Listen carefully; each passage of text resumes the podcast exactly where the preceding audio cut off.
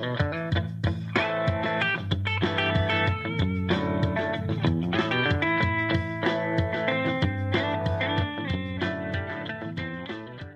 pessoal, sejam bem-vindos ao mais novo meio de compartilhamento de informações do panelaspernambuco.com. Eu sou Roberto Nascimento, colaborador deste canal.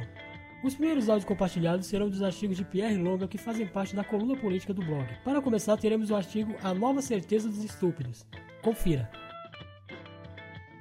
Faltam poucos dias para os grupos assumirem publicamente sua unificação, o que seria muito estranho, ou divisão, o que seria um suicídio. E até agora não apareceu sequer uma proposta, projeto ou ação no sentido de provocar uma mudança efetivamente relevante para o desenvolvimento do município. Nota-se claramente que os políticos do município, de ambos os lados, mas especialmente da oposição, agem de maneira ofensiva para com a inteligência do povo de Panelas. Não só por negligenciar as bases do mínimo necessário para a boa e velha representação que é, em tese, o que um candidato almeja, mas também por abandonar a técnica e caminhar de maneira espúria, falsa e desonesta.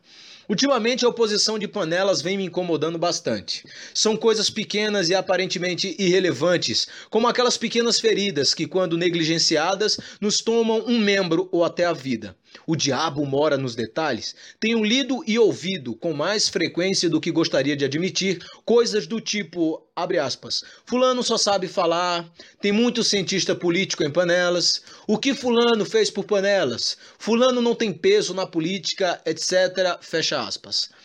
A nova certeza dos estúpidos não consiste somente na crença de que só eles estão certos. Essa é antiga. A nova consiste em, sem nenhuma base científica, auferir a capacidade de outras pessoas, que muitas vezes nem conhece, usando sua própria capacidade como unidade de medida. Muito bem. Sei que não estão, mas digamos que estivessem se referindo a mim quando dizem que Fulano só sabe falar. Ora, durante anos a oposição nem isso chegou a fazer. Se falar é fácil, o que explica os tantos anos de silêncio absoluto? Porque todas as vezes que me manifestei contra o desgoverno atual em vídeo, em texto ou pessoalmente na Câmara, quando fui a panelas, ao longo de vários anos, não ouvi a voz do senhor Lourinho ou Rildo, ou quem quer que seja. Não penso ser possível levar a sério políticos que não entendem a importância da produção cultural, que é o que viemos fazendo há tanto tempo. Sim, meus amigos, eu sei falar. Me expresso de maneira clara e, ao contrário de alguns políticos da oposição panelense, entendo isso como uma qualidade não como um defeito. Malgrado me manifeste quase sempre de longe, entrego à minha querida cidade o melhor de mim, que é o que adquiri ao longo de uma vida toda de estudos.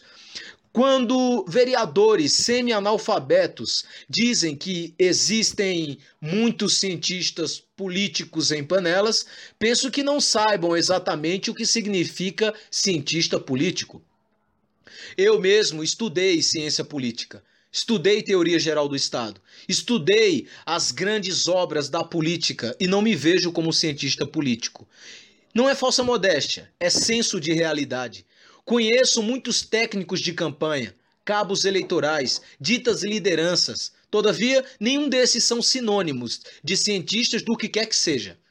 É preciso mais do que se imagina para comparar o conhecimento de quem nunca passou na porta de uma sala de aula com o conhecimento de quem estudou e dedicou uma vida inteira à sua área, seja ela qual for.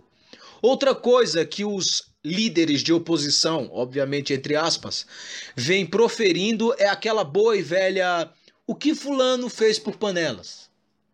Algumas vezes parece que a pergunta implicitamente traz a resposta: nada. Bem, caros amigos, é isso o que aqueles que querem nos fazer acreditar que são a melhor opção para panelas pensam sobre o maior registro da história recente do município. Sim, é isso que o site panelaspernambuco.com é.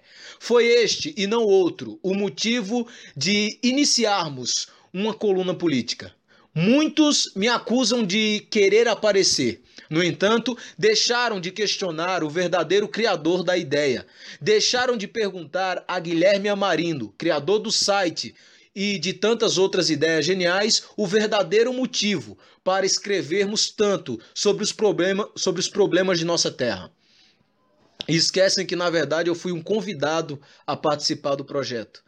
E se hoje o maior acervo sobre política municipal, história recente do município, registro, registros de acontecimentos importantes, denúncias da malversação do dinheiro público e etc, e etc, não são importantes, então realmente não fizemos nada.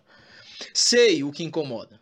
O fato de eu não fazer proselitismo político, o fato de querer uma mudança pragmática na forma de agir e na postura dos políticos do município, o fato de não concordar com um discurso sem lógica, o fato de enxergar muito além de festas de aniversários suntuosas, fotos nas mesas com autoridades políticas e etc.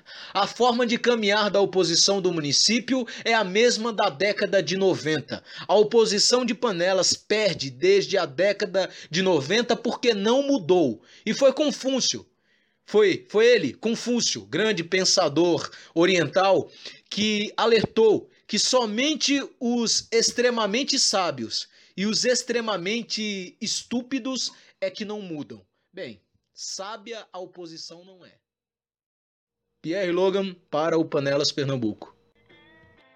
Este foi o primeiro compartilhamento do Panelas Pernambuco podcast. Mais virão. Até a próxima.